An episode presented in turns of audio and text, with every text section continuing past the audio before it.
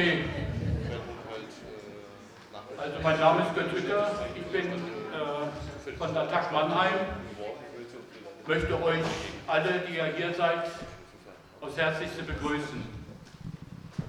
Das Thema ist heute Abend äh, Freihandelsabkommen EU-USA. Größte Umverteilungsmaschinerie, die uns wahrscheinlich, die wahrscheinlich angedacht ist.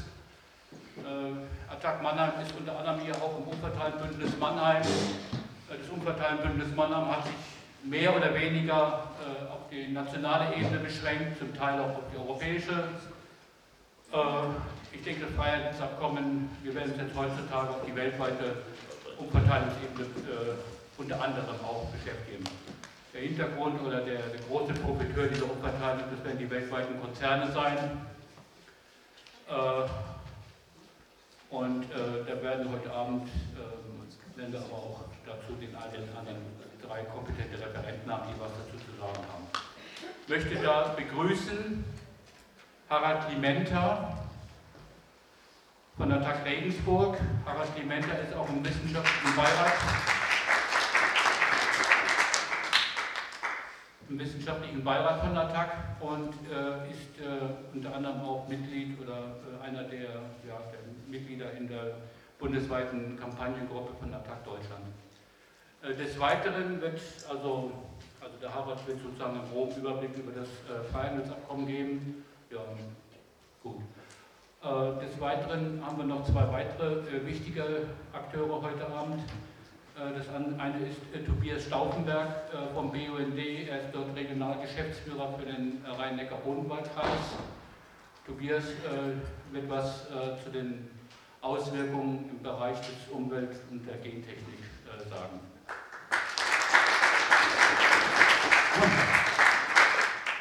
Ein äh, weiterer und nicht unwesentlich wichtiger Mensch heute Abend.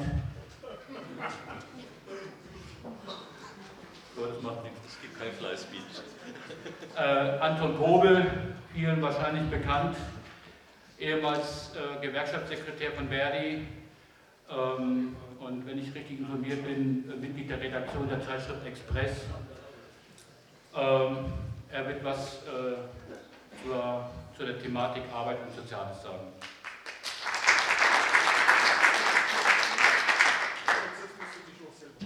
So, und äh, ansonsten werde ich versuchen, äh, dann nachher so ein bisschen die Veranstaltung äh, nachher zu moderieren mit eurer Hilfe. Wir haben uns das so gedacht, äh, dass der Harry ungefähr eine halbe Stunde, bekanntermaßen überziehen die Referenten hier immer, ähm, sozusagen die Einführung geben wird. Ähm, ich bitte euch dann wirklich auf euch Verständnisfragen zu konzentrieren. Äh, wenn ihr wollt, das müssen wir sehen, äh, machen wir kurz eine Pause, aber oder wir machen dann gleich weiter mit den Inputs der zwei anderen Referenten. Danach haben wir gedacht, dass wir dann vielleicht äh, eine Diskussionsrunde machen und äh, vielleicht können wir dann noch mal ein bisschen so, ähm, was wir so angedacht haben hier im, Raum Mannheim. Und ähm, wir werden sehen, dass wir noch mal eine Liste rumgehen lassen für Menschen, äh, die sich gegen das TTIP, gegen das Freihandelsabkommen ähm, engagieren wollen. Okay. Soweit dann erstmal dann äh, hoffe ich, bitte ich nochmal die Sache von vorhin zu entschuldigen, dass wir, aber ich denke mir, so viele Menschen, das ist dann ganz gut. So, ähm, versuchen wir, dass wir die Veranstaltung so gegen halb zehn zu beenden. Okay, dann lassen wir uns jetzt anfangen, Harry. So, also vielen Dank für die Einladung. Ähm, und ich bin wirklich hoch erfreut und also das Erstaunen legt sich langsam. Ich bin hoch erfreut, dass so viele Leute zu so einem bröseltrockenen Thema kommen. Ähm, ich versuche mal kurz den Bass ein bisschen rauszulegen. Ähm, da, so, jetzt schauen wir mal da.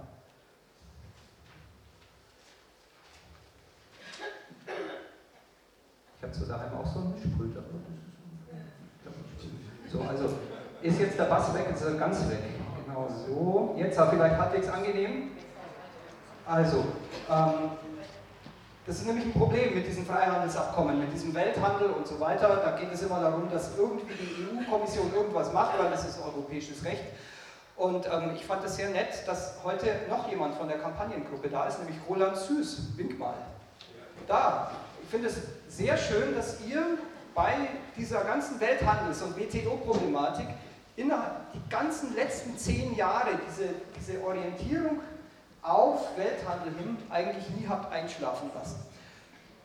Das heißt, wir sind jetzt, wir haben so ein bisschen den Vorteil, dass wir so ein bisschen Erfahrung hinüberretten konnten von, dem, von diesen ganzen WTO-Protesten Anfang der 2000er Jahre und können jetzt so ein bisschen langsam wieder in die Vollen gehen, bei, ähm, weil das wirklich, man muss es fast feiern, dass mal wieder auf Welthandel geguckt wird.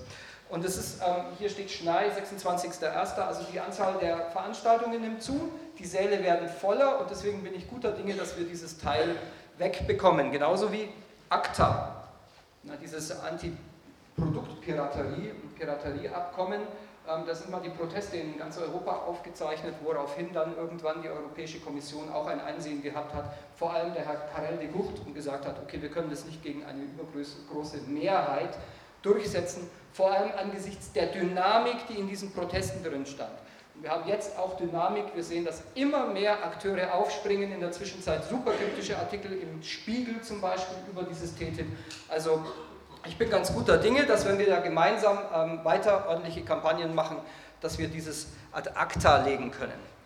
Okay, was will ich machen? Ähm, nicht so viel, weil ich darf nicht, obwohl ich es so ein bisschen als Ansporn gefunden habe, ähm, dass ich überziehen soll. Ähm, dann, also schauen wir uns mal ganz kurz diese neue Unübersichtlichkeit an. Und, ja, es ist alles abgesperrt, es ist alles kostenpflichtig, es ist alles irgendwie, also entweder macht, man macht, lässt diese Lampe an oder der ganze Saal ist dunkel. Ja, aber da war eben der Saal dunkel und ähm, die Leute sind weg aber man sieht es vielleicht doch ein bisschen, außerdem mir zuhören, weil ich rede nämlich zu dem Text. Ähm, hier geht es um Marktöffnung. Nach dem Zweiten Weltkrieg hat man ganz, äh, ganz einfach gesagt, okay, lasst uns ein bisschen zusammenwachsen und Güter austauschen. In Demokratien steigt dann die Chance, dass wir nicht wieder aufeinander schießen. Also das war noch keine Ideologie, sondern man hat versucht, zusammenzuwachsen. Langsam kam dieses, was ich Freihandelsideologie nenne, ähm, nennen möchte, aufs Tableau. Es begann das Dienstleistungszeitalter, das führte zur, ja, eben zu dem GATS, zu dem General Agreement on Trade in Services. Es geht nicht mehr um Zölle und Mengenbeschränkungen, sondern um Dienstleistungen. Gleichzeitig wurde 1995 die WTO gegründet. So, dann haben wir ausländische Direktinvestitionen, sehr, sehr viele. Das ist das, was Globalisierung in seinem Kern ausmacht, dass Konzerne und Banken im Ausland investieren und dort Produktionsstätten aufbauen. Gleichzeitig kommt es, ja, das Internet auf und ähm, das bedeutet, wichtiger und immer wichtiger wird Investitionsschutz. Dass ein Unternehmer sich sicher sein kann, dass wenn er im Ausland investiert, er nicht drei Wochen, drei Jahre später enteignet wird.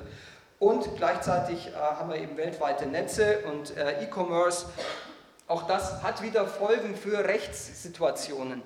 Nur leider Gottes fehlt es alles in der WTO und die WTO ist blockiert. Seit vielen WTO, die Welthandelsorganisation ist seit vielen Jahren blockiert und deswegen baute sich, bauten sich alle Nationen dieser Welt um die WTO herum eben ja, zwischen zwei Staaten oder zwischen mehreren Staaten irgendwelche Freihandelsabkommen und sonstige Abkommen auf. Gleichzeitig ähm, also geht es in diesen Abkommen sehr, sehr stark immer um Eigentumsrechte, um, Eigen, um Eigentumsrechte bezüglich geistigen Eigentums, es geht um Patente und es geht um Investitionsschutz. So. Und eines dieser Ausflüsse war eben dieses plurinationale Abkommen ACTA, das verhindert werden konnte, indem eben sowas wie Three Strikes Systeme eingebaut wurden. Das heißt also bei der ersten Internetverfehlung zum Beispiel File-Sharing, kleine Strafe, dann größere Strafe, dann ziemlich deftige Strafe und äh, weg mit dem Internetzugang und sonstiges. So, dieses ACTA konnten wir verhindern. Es kommt zu einem unermesslichen Vertragswildwuchs auf dieser Welt. Wir haben ungefähr 3000 bilaterale Investitionsabkommen, allein die EU macht davon 1400. Das heißt, wenn ein Konzern in in irgendeinem anderen Land oder bei uns enteignet würde oder andere Dinge passierten, die seine Gewinne beeinträchtigen, könnte dieser Konzern gegen Staaten klagen. Da, darauf gehe ich aber später noch ein. Also X Freihandelsabkommen, Y Partnerschaftsabkommen wie diese ominösen EPAs, also die vor allem mit den ähm, afrikanischen und Pazifikstaaten, mit den kleinen Staaten geschlossen wurden. Und da kommt schon wieder eine schöne Abkürzung CETA, das ist das Freihandelsabkommen mit Kanada, das ähm, ja in den letzten Zügen liegt. Das ist verhandelt worden. Man sagt, sie hätten sich bereits geeinigt auf einen Vertragstext und es müssten nur noch Juristen über die Durchsetzbarkeit und über die Kohärenz beraten, damit da eben nicht irgendein Unfug drin stünde mir kommt es so ein bisschen vor, als würde CETA absichtlich zurückgehalten, dass man jetzt dieses TTIP überhaupt noch auf die Reihe bekommt, weil wenn es CETA publik würde, ähm, könnte noch ein viel größerer Entsetzenssturm losbrechen. Ähm, gleichzeitig haben wir auch plurinationale, also nicht nur sowas wie zwischen der EU und irgendeinem afrikanischen Land oder eben zwischen der EU und Kanada, ähm, sondern wir haben auch eben ganze Blöcke wie ALBA, das ist eher mal positiv hervorzuheben, weil eben sich in Lateinamerika äh, verschiedene linke Regierungen gesagt haben, wir brauchen einen fairen Handel. Und TPP ist also dieses transpazifische Partnerschaftsabkommen, das die USA gerade mit Hochdruck verhandelt. Und TISA, wer hat schon mal von TISA gehört? Lehre, große Lehre. Ja, eine Person, nein, äh, Roland bestimmt auch äh, zur Genüge. Ähm, da geht es darum, dass die Really Good Friends, 22 im Wesentlichen OECD-Staaten, miteinander verhandeln über eine Liberalisierung des, der Dienstleistungen und sie versuchen hier Konzepte und eine Dynamik reinzubringen, um auf, in diesen Verhandlungen die Blockade der WTO ähm, ja, zu durchbrechen. Erstmal auf plurinationaler Ebene unter sehr großen Staaten außer China ähm, Kohärenz herzustellen um danach zu sagen, das könnten die neuen Standards sein. Dieses Teaser ist auch bei Attack, denke ich mal, ziemlich unterbeleuchtet, aber irgendwann überfordert man jeden. Ähm, also so eine schöne Abkürzungsfolie soll die einzige bleiben. Ähm, dann haben wir hier diesen WTO-Rettungsversuch und das kam dann schon wieder so in der normalen Presse auch vor, letztes Jahr im Dezember. Und jetzt haben wir das Tolle, dass TTIP bis in die Öffentlichkeit vordringt. Und jetzt gehen wir Richtung TTIP. Warum passiert das Ganze jetzt? Das ist ein längst vorhandener Prozess in Richtung Freihandelszonen ähm, zwischen der USA und der Europäischen Union vorhanden und jetzt soll er eben rechtskräftig werden und noch weiter ausgebaut werden. Weil wir haben ja einen gigantischen Handel über den Transatlantik, über den Atlantik. Ähm, das Ganze ist fest verankert in, der Weltanschauung, dieses Freihandelsversprechen ist, ähm, würde ich sagen, allgemeingut. Ähm, man muss nur sagen, wieso, wenn wir die Zölle senken und äh, Dienstleistungen ko kohärent machen, die Schranken, also die Normen und Standards vereinheitlichen, haben wir Wirtschaftswachstum, das schafft Arbeitsplätze und alles ist gut. Da muss man bei weiten Teilen der Presse nicht irgendwie groß begründen, sondern das wird einfach gedruckt.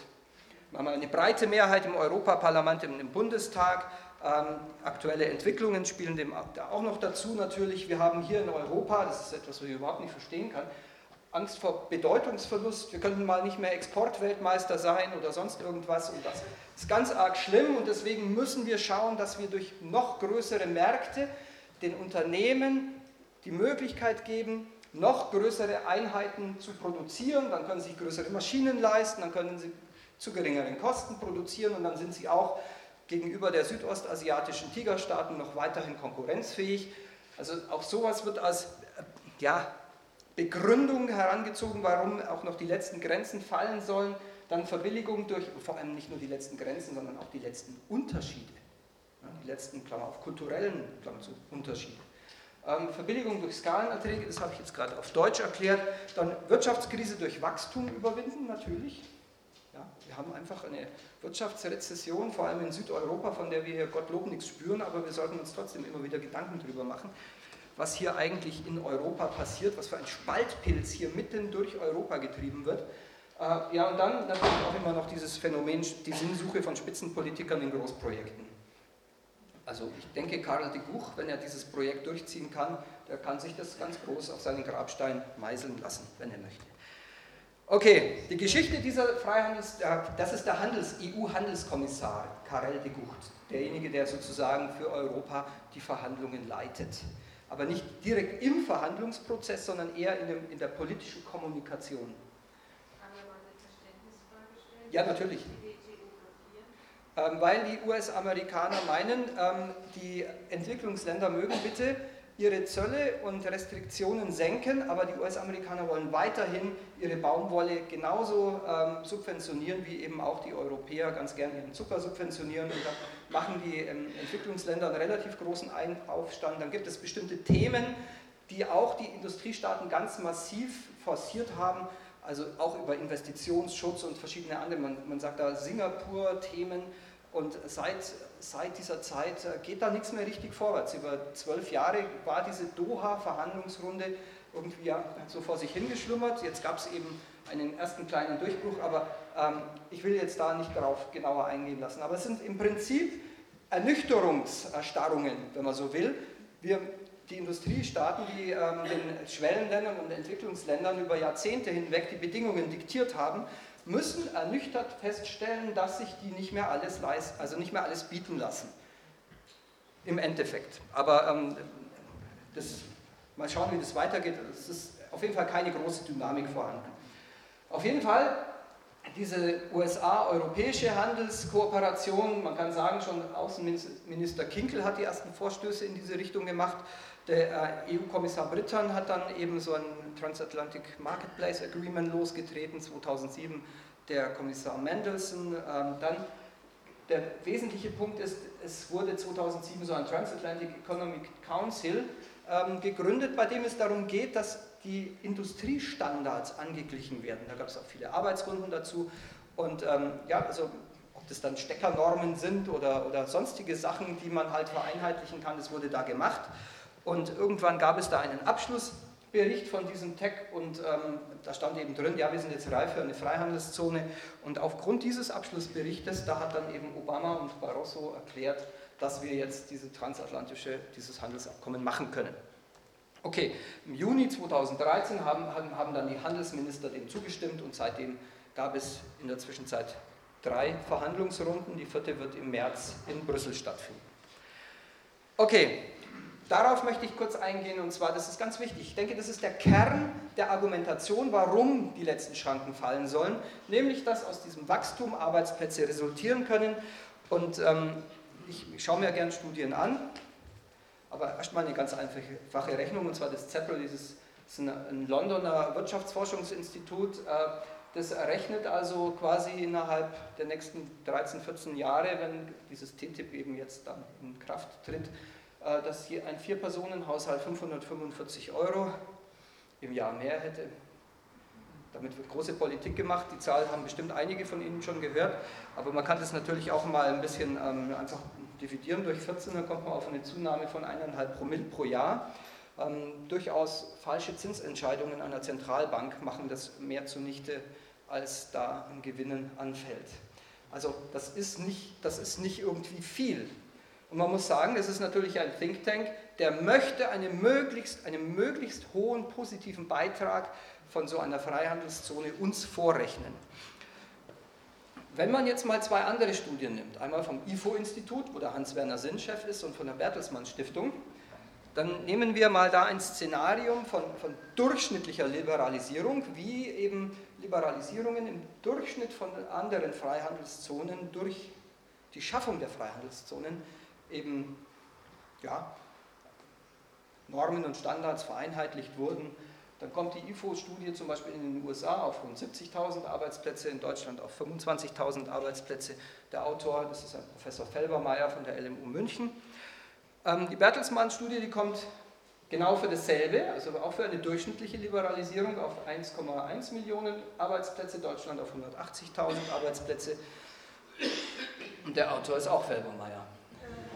Das ist doch sonderbar. Also es sind natürlich immer noch andere Co-Autoren und wissenschaftliche Mitarbeiter, die da mitmachen. Aber wenn man sich dann die Studien genauer anschaut, dann sieht man, dass ähm, sehr viel Copy and Paste ist, also diese ganzen makroökonomischen Daten, wie welches Wirtschaftswachstum produziert so eine Freihandelszone. Es ist alles völlig identisch, aber bei den Arbeitsmarkteffekten gibt es riesengroße Unterschiede. Und ähm, wenn man sich jetzt das hier anschaut, was, was, was ist denn noch der Wert von einer Zahl wie plus 25.000 Arbeitsplätze? Oder plus 180.000 Arbeitsplätze. Ich weiß nicht, ob auch Naturwissenschaftler im Saal sind. Wenn man also einen Messprozess macht und hat so, so ein Ergebnis, wie groß müssen denn die Fehlerbalken sein? dann kann man natürlich auch anrufen bei, den, bei diesen Instituten und die geben einem auch wirklich bereitwillig Auskunft. Ich empfehle es jedem mal, wenn man was nicht versteht, einfach beim Forschungsinstitut anzurufen. Die vermitteln einen weiter direkt an den Forscher. Also das ist kein Thema. Zwei Minuten später hat man den Autor von so einer Studie am Apparat. Und ähm, die erklären einem dann, ja, in der einen Studie, da haben sie 110 Länder simuliert und deswegen wäre das alles viel zu kompliziert geworden, wenn sie Produktivitätseffekte auch noch in Betracht gezogen hätten. Und bei der anderen hat man Produktivitätseffekte in Betracht gezogen. Was heißt Produktivitätseffekt? Ja, ein Unternehmen kauft größere Maschinen und kann deswegen seine Produktivität steigern. Das ist ja das, was gewollt ist. Also, wir brauchen irgendwie mehr Produktivität, dann kann man billiger produzieren und ist konkurrenzfähig. So, das hat man bei der zweiten Studie nicht gemacht, bei der Mertelsmann Stiftung. Und das ist dann logisch, dass da größere Zahlen rauskommen. Aber was kann man sich denn noch überlegen? Man kann doch natürlich auch einfach an dieser Produktivitätsschraube noch ein bisschen drehen und nicht 1,7% durchschnittliches Produktivitätswachstum nehmen, sondern 2%. Warum auch immer, ist ja egal, man kann alles irgendwie begründen. Aber dann wird aus diesem Plus in Deutschland ganz schnell ein Minus. Ja?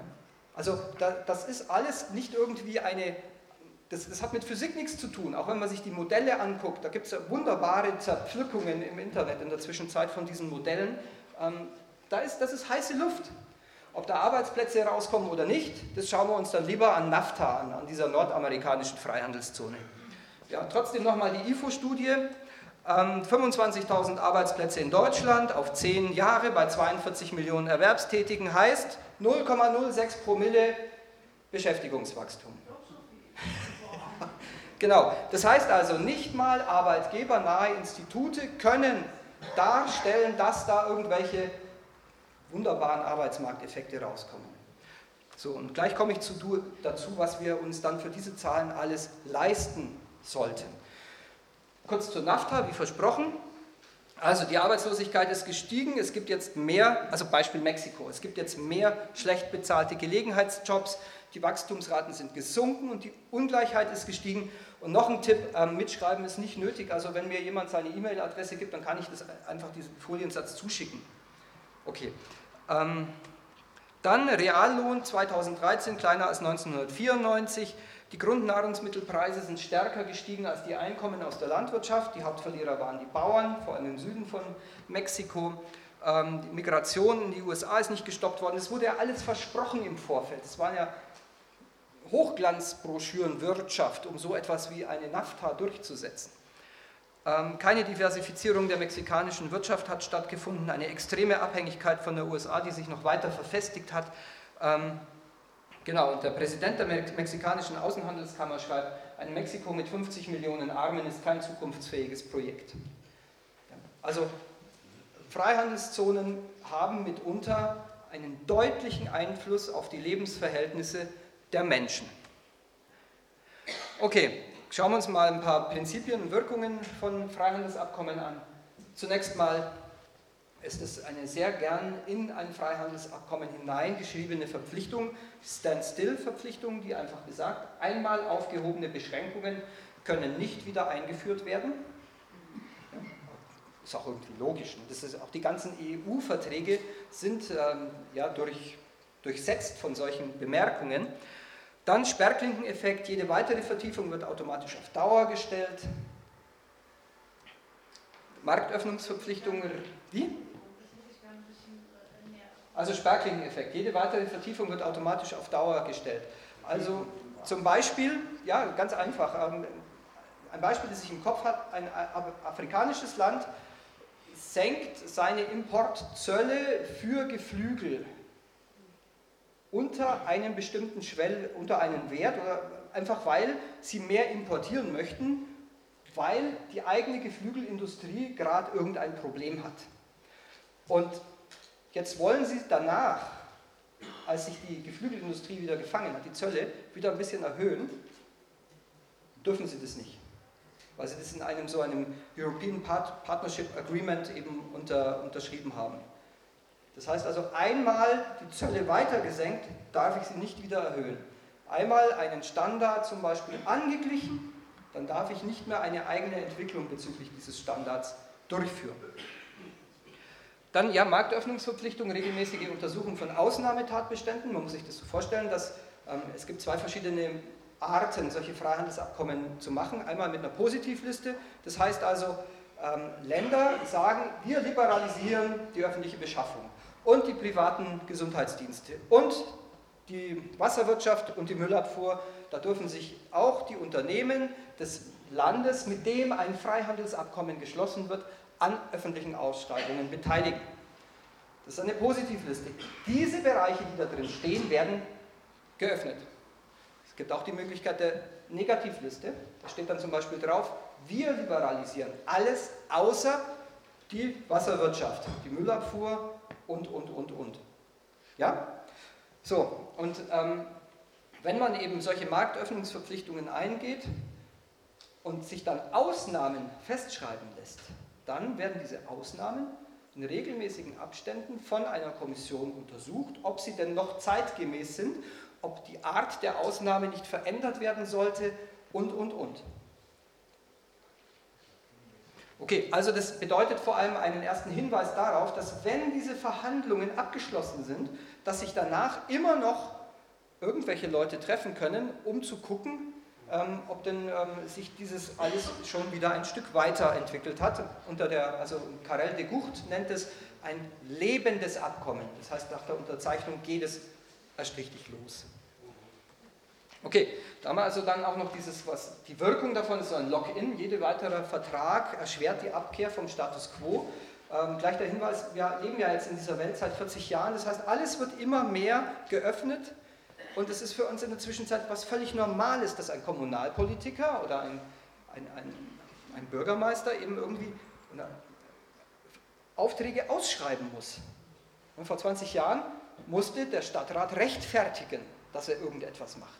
Da gab es also eine demokratische Kontrollinstanz und jetzt schreibt man halt aus und fertig. Das ist also der Status quo. Es wird ausgeschrieben. Ein, ein, was über 200.000 Euro oder über 5 Millionen Bauleistungen ist, muss ausgeschrieben werden und fertig. Okay, und als letztes, ähm, alles schleichende, sind alles schleichende Prozesse. Ja, also die haben keine sofortige Wirkung. Also wenn TTIP unterschrieben wird oder CETA unterschrieben wird, dann hat es nicht von heute auf morgen irgendeine Folge sondern das, so langsam werden wir uns an ein neues Marktregime gewöhnen. Wie lange rede ich denn schon?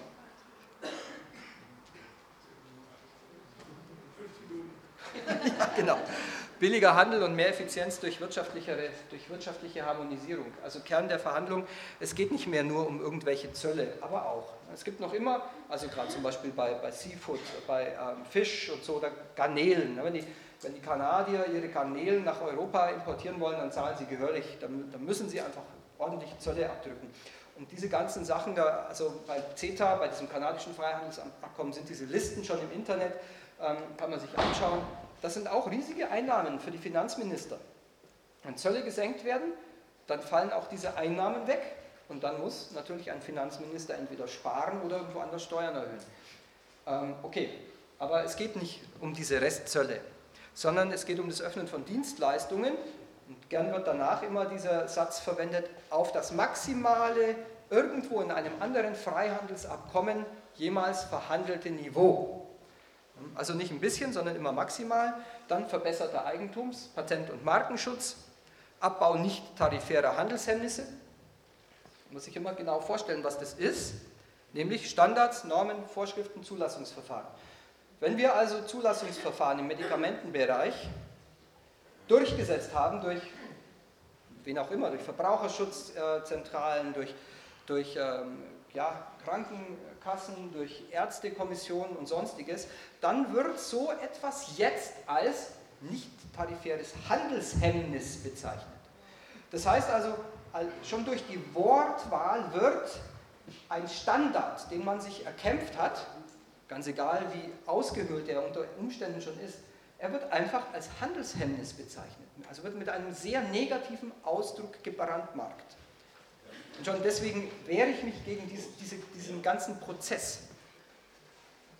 Dann, ja, das mit dem lebendigen Abkommen habe ich bereits erklärt. Dann haben wir die Rhetorik dazu. Natürlich kann man die Blinkerfarbe von Autos vereinheitlichen oder den Crashtest vereinheitlichen. Und dann kommt dieser wunderbare Satz, das ähm, gegenwärtige Schutzniveau steht nicht zur Debatte. Das heißt also, diese Freiheit für Chlorhähnchen und Hormonschweine, das also Lori Wallach, eine US-amerikanische ähm, Kämpferin gegen dieses äh, Abkommen bezeichnet, das wird so nicht kommen. Ja? Also ich glaube, da müssen wir nicht viel Angst haben. Das wissen die Kommissare selber, dass wenn sowas möglich ist, dass dann die Europaparlamentarier und auch irgendwelche Staaten da dagegen stimmen werden. Und das wird als Verhandlungserfolg gefeiert werden. Völlig klar. Es passieren andere Sachen, die viel vermittelter, viel indirekter sind, wo keiner genau hinguckt. Zum Beispiel, es könnte ja sein, dass die Hygienestandards ähm, harmonisiert werden oder harmonisiert werden sollen und eine Kommission soll sich darum kümmern. Und dann zwei Jahre nach Vertragsabschluss gibt es dann also die ersten Veränderungen in den Hygienestandards dieser beiden Handelsblöcke. Es führt dazu, dass bei uns zum Beispiel irgendwelche Keimzahlen irgendwann ein bisschen höher sein dürfen.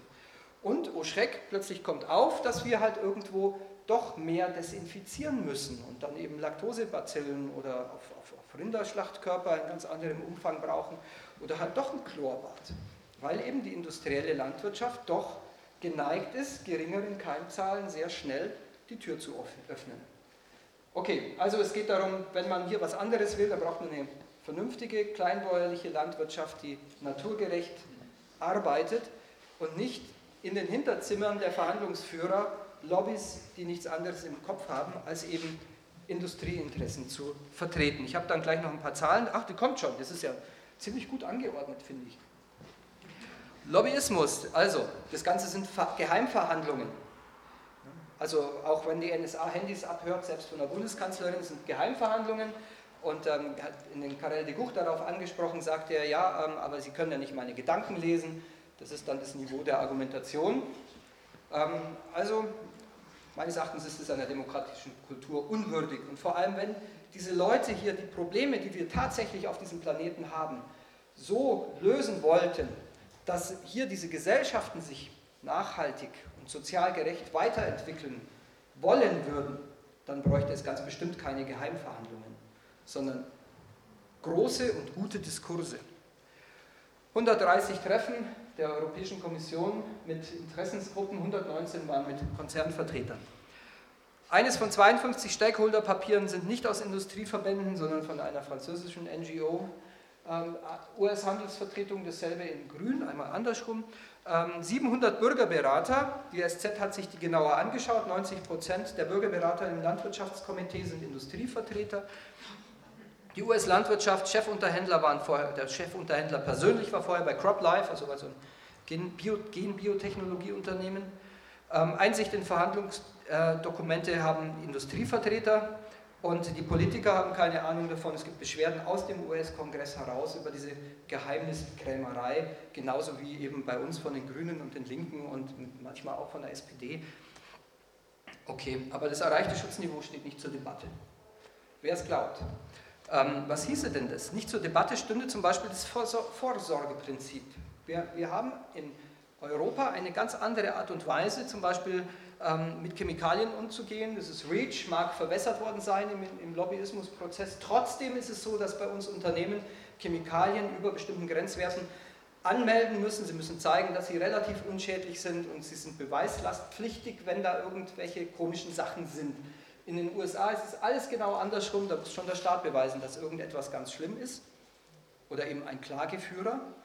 Und ähm, erst dann passiert was. Das ist dann Sound Science. Erst wenn die Wissenschaft ganz klar und deutlich sagt, irgendein Prozess oder eine Chemikalie ist schädlich, dann kann dagegen vorgegangen werden. Kann, kann dagegen vorgegangen Ich rede eigentlich schon zu viel über dieses Thema, oder? Das spart mir eine Zeit. Okay. Ähm, Fracking und Gentechnik kommt ja alles ähm, dann von ihm vorsorgender Schutz der Erdatmosphäre.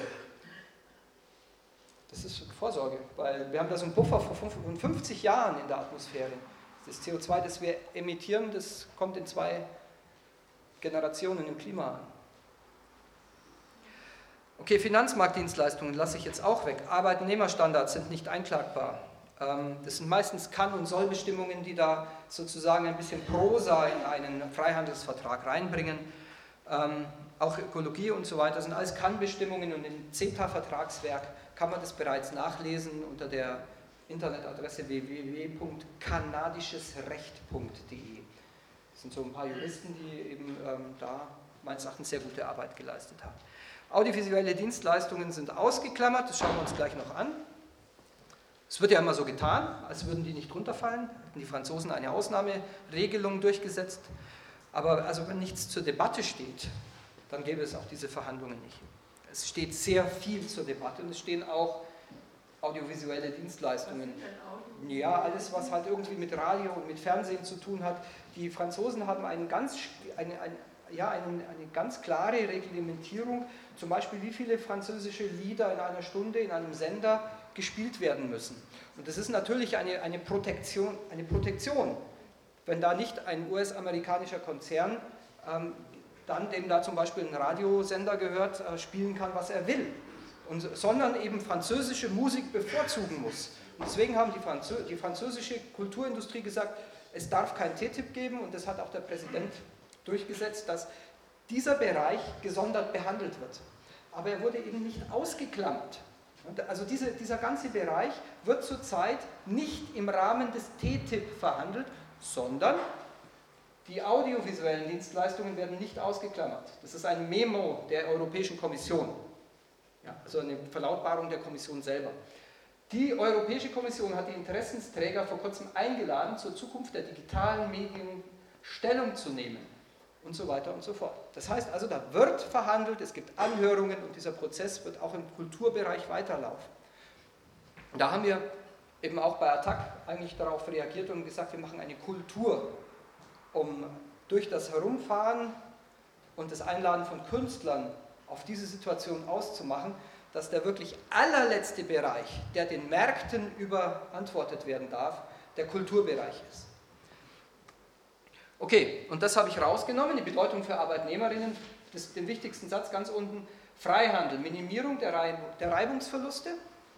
Und das führt zu Standortwettbewerb. Das ist das, was jetzt seit vielleicht 30 Jahren bei uns jeglichen, jeglichen Begründungszusammenhang ausmacht, wenn etwas zu teuer ist, wenn etwas unwirtschaftlich ist, wenn man sich etwas nicht leisten kann, wenn man genau auf der Spur des Marktes entlang wandeln muss, dann, ja, genau das ist Freihandel. Ur, der Urgrund des Standortwettbewerbs ist das Fallen von Schranken. TTIP und Kommunalpolitik, ja? Ähm, mir fehlen da die Bereiche Waffenrecht und Gesundheitswesen. Gesundheitswesen habe ich rausgenommen, Waffenrecht kenne ich mich nicht aus. Aber also es, es, wird über alles verhandelt, beim Gesundheitswesen vielleicht einfach diese Bemerkung, ähm, die ähm, beim GATS so 2002 ungefähr, hat man gesagt, öffentliche und private Gesundheitsdienstleistungen sind ähm, von, den, äh, Dienst, von den Deregulierungsverpflichtungen ausgenommen. Da gibt es keine ähm, ja, Sachen, die man eben liberalisiert. Und im CETA stehen sie in der Zwischenzeit drin, die privaten, die öffentlichen natürlich noch nicht. Aber da wird es viele Konflikte geben. Ähm, eine generelle Ausnahme bei ähm, rein kommerziellen Interessen verfolgenden Krankenhauskonzernen dürfte so einfach nicht sein. Also im Gesundheitswesen verästelt sich äh, das Ganze sehr schnell in alle möglichen Richtungen. Und ich könnte mir vorstellen, dass wir im Gesundheitswesen ja, mit dem blauen Auge davon kommen. Ähm, aber die nachfolgende Dynamik, die man da entfachen kann, die könnte dann eben doch wieder dazu führen, dass eben sehr viele Regulierungen äh, nicht durchgeführt werden dürfen. Hat Sie da ein Beispiel, wie der EU erkennt die Bedeutung des öffentlichen Dienstes?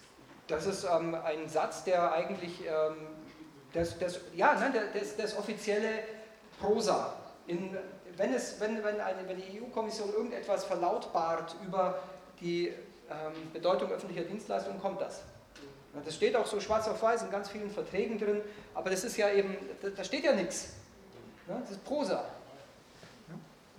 Ja, ich wollte dazu noch anmerken, dass die in dieser Gesundheitsgeschichte läuft quasi die Verbesserung auch schon. Weil es ist jetzt äh, vor zwei oder drei Wochen, glaube ich, im Kreis Kalf ein Gerichtsurteil gewesen, wo äh, privater Krankenhausbetreiber gegen äh, die Bezuschussung von öffentlichen Krankenhäusern geklagt hat. ging es auch darum mit der Argumentation, dass diese Bezuschussung von öffentlichen Krankenhäusern wettbewerbsverzerrend wäre und damit nach EU-Recht nicht zulässig.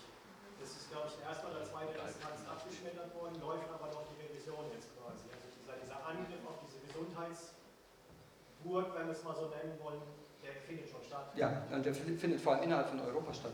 Also da brauchen wir jetzt noch gar nicht die USA dazu. Weil natürlich eben eine öffentliche Subvention für ein öffentliches Krankenhaus, äh, das möchte natürlich auch äh, Fresenius haben oder, oder sonst irgendein Klinikbetreiber. Also das ist ein ganz generelles Problem, wie eben in den letzten 30, 40 Jahren unser Denken da verändert wurde. Ähm, ist völlig klar, dass wenn wir irgendeine Partei wählen, als demokratischer Souverän, und diese Partei eben den Auftrag hat, sie soll eine Regierung stellen, bei der irgendein Krankenhaus wohnortnah versorgt wird, dann, äh, dann soll das einfach möglich sein, Punkt aus.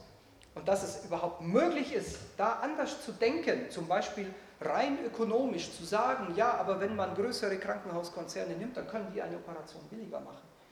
Und auch besser unter Umständen. Aber ich meine, wenn die Bevölkerung ein kleines Krankenhaus haben möchte, warum sollte es sie nicht haben dürfen? Also diese, diese Verrechtlichung, äh, die läuft nicht nur in dem Bereich, sondern in tausend anderen parallel. Also ganz kurz noch zur Kommunalpolitik. Oder soll ich es überklicken? Das ist ja natürlich, das ist alles wichtig.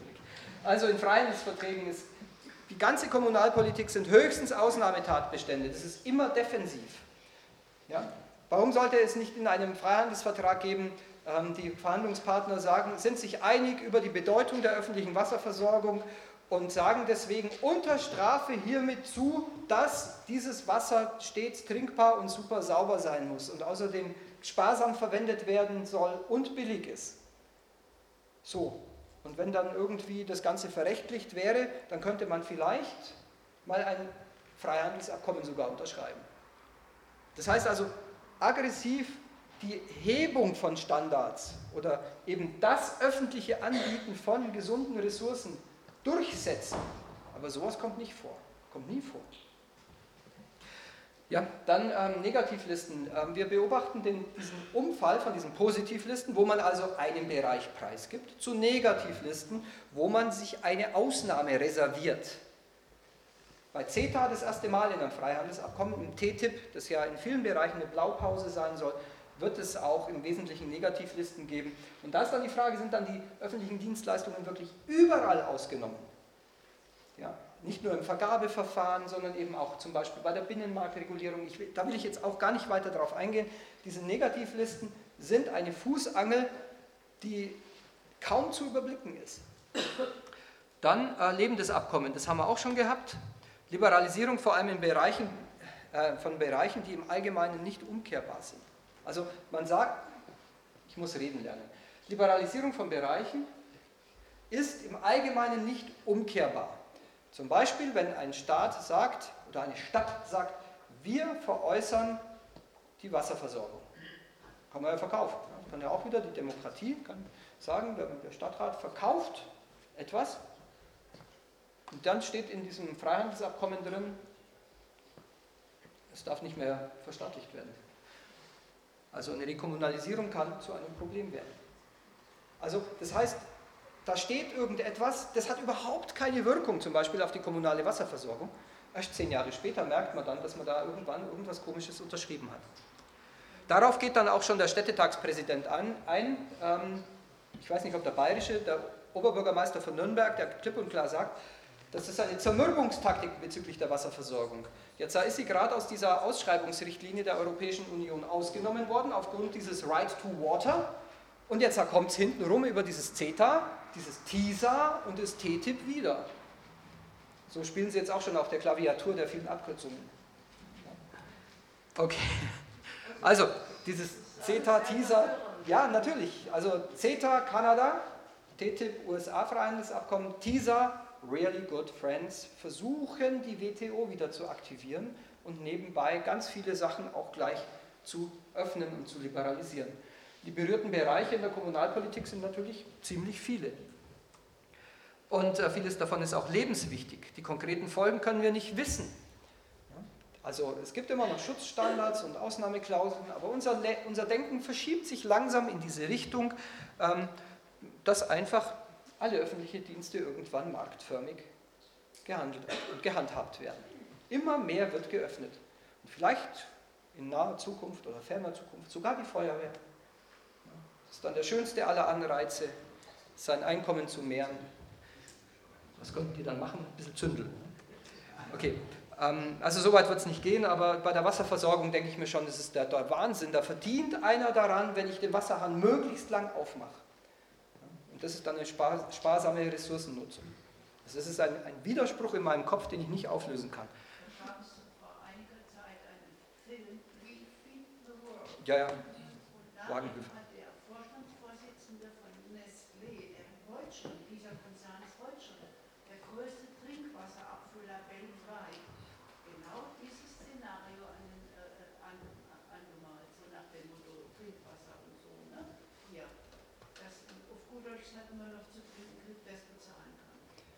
Und in Deutschland oder eigentlich in ganz Europa ist das natürlich ein Riesenvorteil, dass die EU-Kommission nicht klipp und klar von vornherein sagt, das Wasser spielt in diesen Verhandlungen überhaupt keine Rolle, weil wenn es ums Wasser geht, dann werden die Leute hellhörig.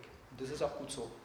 Auf die Art kann man eben mobilisieren, aber Karel de Gucht, ähm, also wenn der jetzt sagen würde, Wasser spielt keine Rolle, dann würde ich das als strategischen Wickelzug bezeichnen und ich glaube, ich würde ihm nicht glauben. Weil es ist alles geheim. Okay, ähm, das muss ich jetzt wegklicken, weil sonst kommen die anderen Referenten nicht mehr dran. Investitionsschutz sollte ich auch noch zwei Takte dazu sagen. Ähm, also, es geht darum, dass ein Unternehmer nicht enteignet wird, dass ähm, er nicht äh, irgendwie vor die Kandare gefahren wird, wenn er im Ausland irgendeine Investition tätigt. Ganz kurz, Regierung erlässt ein Gesetz, das die Investition oder die Gewinnerwartung eines Konzerns einschränkt. Zum Beispiel die Regierung führt einen Mindestlohn ein oder führt irgendwo eine neue TA-Luft ein, dass eben irgendwo große Filter in ein Kohlekraftwerk eingebaut werden müssen, wodurch der Konzern sich leicht ausrechnen kann, dass dadurch seine Gewinne ordentlich schrumpfen werden. So, jetzt haben wir zwei Möglichkeiten. Das Unternehmen fühlt sich also betrogen, die Investitionssicherheit war nicht gewährleistet und es existiert so ein Investitionsschutzabkommen. Dann bedeutet das für ein deutsches Unternehmen in Deutschland, dass es eben sich durch die Instanzen klagen muss bis zum Bundesverfassungsgericht. Und dieses Bundesverfassungsgericht muss eben zum Beispiel das Gesetz für verfassungswidrig erklären oder muss sagen, dem Unternehmen steht eine Entschädigung zu. Und das ist ein Prozess, der ziemlich lange dauert, ziemlich aufwendig ist und deswegen äh, kommt es auch gar nicht so häufig vor. Ein ausländisches Unternehmen aber, das kann ein Schiedsgericht ähm, aufrufen, beziehungsweise eine Schiedsstelle, das ist eigentlich kein Gericht, ähm, mit drei Anwälten im Hinterzimmer. Ein, na, der Konzern wählt einen Anwalt das, und der, der, Staat wählt einen Anwalt und auf einen Anwalt, der eben die, den Schiedsspruch formuliert, einigen sie sich beide und müssen auch eine Verfahrensordnung einhalten. Und dann kann da im Hinterzimmer eben über Schadensersatz verhandelt werden. So funktionieren Investitionssicherungsabkommen. 2013 gab es ca. 3000 von diesen Abkommens, und, aber es gibt auch die ersten Kündigungen, ähm, eben weil da komische Sachen passieren und weil das Ganze auch mit der demokratischen Grundordnung nicht mehr viel zu tun hat. Ähm, zunächst mal, das ist ein Phänomen der letzten 15 Jahre, dass diese, diese äh, Schiedsfälle ganz steil nach oben gehen. Und ähm, das was ist die Wirkung? Was bedeutet das? Es bedeutet die Bevorzugung ausländischer Konzerne. Natürlich wird auch der deutsche Konzern in den USA dann bevorzugt, wenn es zu sowas kommt. Das ist symmetrisch, aber es wird nicht, also ein deutscher Konzern wird innerhalb von Europa eben, es ist immer symmetrisch, ist klar. Also wenn es ein Investitionsschutzabkommen gibt, dann greift es auf beiden Seiten. Also ein deutscher Konzern in den USA kann den amerikanischen Staat verklagen, genauso wie ein amerikanischer Konzern in Europa eben einen hier den Staat verklagen kann. Es bevorzugt jeweils den ausländischen Staat, Konzern. Es wird ein zweites Rechtssystem quasi etabliert, parallel zu dem eigentlichen Rechtssystem. Das sind intransparente Schiedsverfahren, es gibt keine Offenlegungspflichten, keine Revisionsmöglichkeiten. Das sind hochbezahlte Schiedsrichter, die irgendwelche Entscheidungen treffen. Ähm, es, ja, genau, hier keine Revisionsmöglichkeiten. Die Schiedssprüche werden im Allgemeinen nicht öffentlich gemacht, aber es sind doch auf der www.weltbank.org sind schon ziemlich viele öffentlich gemacht. Da kann man sich auch mal reinlesen. Für einen Unternehmer macht das durchaus Sinn. wenn man sich in, diesen, in das Denken eines Unternehmers hineinbegibt, der eben an ähm, privaten Rechtsvorschriften, an diffusen Rechtsvorschriften in irgendwelchen Entwicklungsländern vollkommen gescheitert ist, aber ein paar Millionen in ein Land investiert hat, da ist es dann mitunter die letzte Rettung. Aber bitte, was soll das zwischen der Europäischen Union und den USA mit ihren hochgezüchteten ähm, Rechtssystemen? Das ist doch nicht Kamerun. Und auch bei Kamerun kann man sich ähm, ja, transparentere Lösungen überlegen. 58 Prozent aller bekannten Entscheidungen fallen zumindest teilweise im Sinn der Unternehmer aus. Die Anwälte wechseln die Seiten, mal ist ein Unternehmer ein Verteidiger des Staates, mal des, der Unternehmen in irgendeinem anderen Fall. Ähm, die Kosten pro Verfahren ungefähr 8 Millionen Dollar, also für Mittelständler ist das, das ist einfach Konzernrecht, Großkonzernrecht. 15 äh, Anwälte entscheiden 55 Prozent aller Schiedsverfahren, also das ist einfach ein Geldesel. Und diese Anwaltskanzleien, die schauen auch genau, was denn für Gesetze in welchen Ländern gerade gemacht oder verändert werden, ob denn dann nicht irgendein Konzern dieses Land verklagen könnte und schreiben diese Unternehmen an, hey Leute, wir haben da was für euch. Also es ist eine regelrechte Industrie, die sich da entwickelt hat und ähm, ja, diese Privatisierung der Justiz schreitet voran. Es ist ein neuer Prozess und es ist sehr schön, dass man das jetzt eben auch wieder vielen Menschen erzählen darf, dass wir hier so in eine, in eine Richtung gehen, die ist vielleicht vergleichbar mit dem Kolonialsystem, wo es ja auch immer noch das Häuptlingsrecht gab und dann das Recht des, Ur, des, des alten Staates und dann das Recht der Besatzungsmacht und dann konnte man sich aussuchen, wo es denn am günstigsten für jemanden ist, zu klagen. Okay. Beispiele. Fukushima führt zum Atomausstieg. Vattenfall klagt auf entgangene Gewinne über 3,7 Milliarden Euro auf Basis eines schwedisch-deutschen ähm, Investitionsschutzabkommens. Das Verfahren läuft noch. Oder Kohlekraftwerk Moorburg in Hamburg, höhere Umweltauflagen nach der Wahl von Rot-Grün. Die Grünen haben einfach versprochen, dass sie dieses Kohlekraftwerk verhindern. Und ähm, es gibt einen Vergleich zwischen Deutschland und Vattenfall. Ähm, die, also quasi die, die Hamburger müssen, müssen kuschen das heißt also, ähm, der demokratisch gewählte Souverän hat nicht die Möglichkeit, diese Investition ähm, zu entwerten, sage ich mal.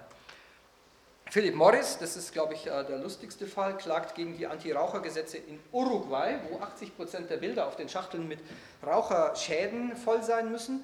Uruguay bekommt aufgrund dieses Prozesses einen riesigen Rückhalt, also bis eben zu Michael Bloom von New York, der Bürgermeister. Äh, das Verfahren läuft noch. Uh, Uruguay hat übrigens, ach Quatsch, Philip Morris hat geklagt über die Schweiz, weil in der Schweiz haben sie eben eine große Filiale, mehr als eine Filiale, sondern eben auch eine kleine Konzerntochter, uh, weil es ein äh, Investitionsschutzabkommen zwischen der Schweiz und Uruguay gibt. Und ähm, ah, da kommt das andere. Philip Morris hat auch von Singapur aus gegen Australien geklagt, weil ähm, ja, der australische, ähm, die, Sozial, die, die sozialdemokratische Regierung, die haben dieselbe Idee gehabt und ähm, das wird, glaube ich, auch der Bundesregierung zu bunt. Australien hat schon gesagt, wir schließen keine äh, Freihandelsabkommen mehr ab, wo solche Schiedsgerichte vorkommen. Weil also plötzlich dieser ursprünglich von den Industriestaaten erdachte Weg, sozusagen ähm, ihre Unternehmen in Entwicklungsländern zu schützen, auf sie selber zurückfällt. Und deswegen ähm, glaube ich, dass das Problem wird sich erübrigt haben, wenn erstens sich noch so ein paar Konzerne ziemlich zu sehr aufführen und zu komische Klagen ähm, lostreten und zweitens die Bevölkerung sich ordentlich dagegen wehrt. Deswegen ist ja das, dies das Thema, wo Karel de Gucht auch wieder bewiesen hat, dass er schon einige PR-Vorlesungen gehört hat und eben gesagt hat, wir nehmen jetzt diese Schiedsgerichtsbarkeit für drei Monate aus den Verhandlungen aus und hören uns erstmal die Bedenken der Bevölkerung an. Und jetzt geht es darum, dass wir hier ganz kräftige Bedenken äußern. So. Ja, wie, kann. Ja, genau. Ich könnte auch ähm, eine, wahrscheinlich drei Tage jetzt referieren. Das ist das Problem. Aber wir haben ähm, ein sehr nettes Büchlein gemacht äh, über das Freihandelsabkommen. Ich höre jetzt einfach auf. Ne? Ist okay? Zu den Alternativen komme ich in der Diskussion. Werbeblock. Der Werbeblock als Schlusswort, genau. Ähm, aber ich, also das Buch ist rausgekommen, ich wollte ganz viele Exemplare mitbringen, aber sie sind nicht geliefert worden. Hinten liegen Ansichtsexemplare. Das ist geschrieben von ähm, 18 verschiedenen Leuten, aber es ist ein Fließtext, es ist keine Aufsatzsammlung, nämlich Leuten von Verdi, vom Bund Naturschutz, von Brot für die Welt, natürlich von Attac, von ähm, ja, den Leuten, die ähm, CEO, also die, die, die äh, genau diese Konzernentwicklung in Europa seit Jahren verfolgen, von PowerShift und vielen anderen mehr, von Datenschützern, ähm, wo man auf knapp 100, ja, auf gut ungefähr 100 Seiten einen wirklich tiefen und guten Einblick in diese ganze Freihandelssache bekommt. Allgemein verständlich, versprochen. Genau. Und das ist Attack-Basistext einfach. Äh, hier aktuell war doch jetzt, wo äh, wegen der Energiewende äh, ein Konzern abgeschaltet wurde. Ein, was war das Vattenfall? Äh, oder RWE, wo jetzt bezahlt werden muss. Also von, von Hölzer war RWE. Biblis. Ja, was Biblis? Ich weiß ja, nicht genau. Geht es auch in die Richtung? Ja. Ich weiß jetzt gar nicht. Aber das hat jetzt damit gar nichts zu tun. Wer kennt sich aus? Biblis ist nach Fukushima für drei Monate abgeschaltet worden von der hessischen äh, Umweltministerin, ohne RWE gefragt zu haben oder angehört zu haben und die wollen jetzt dagegen klagen. Entschädigung. Entschädigung. Ja, das ist doch schon entschieden, dass gezahlt werden muss. Es ist noch gar nichts entschieden. Die sind dabei, erstmal eine Klage einzustellen. Steht jetzt erst in der Zeitung. Nee, es wurde schon, es wurde schon so entschieden, dass, dass tatsächlich eben mal äh, also RWE in dem Sinne äh, Recht bekommt, ne, beziehungsweise dass, dass die Schadenersatzverlangen sind. Das geht schon in die Richtung. Al, al, al, ja, ja, ja, genau so ist es. Aber, aber dass eben mal Konzerne, dass sie eben mal Schadenersatz für etwas äh, bekommen, ja, aber das ist eine Klage vor einem deutschen Gericht, oder? Ja, das ist ganz was anderes. Dass ein Unternehmer mal Schadensersatz bekommt, weil der Staat ihn quasi enteignet, das ist, bitte, das ist völlig okay. Jetzt geht es darum, dass hier ein privates Recht von das, das private Kanzleien ausüben geschaffen wird und das darf man nicht dulden. Okay, ich bin, also gibt es noch äh, zu diesem Vortrag jetzt vom Harry, gibt es noch Verständnisfragen? Ansonsten würde ich jetzt wirklich sagen, äh, machen wir weiter und äh, wir lassen es jetzt sein mit der Pause. Wir sind jetzt, jetzt auch schon weit über der Zeit. Ähm, Tobias? Okay.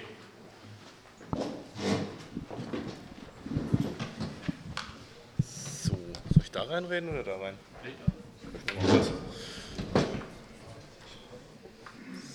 So, ich mache nur mal gerade hier einen Timer an. Wir sind ja schon ziemlich weit fortgeschritten in der Zeit. Ähm, haben wir das denn? Ja.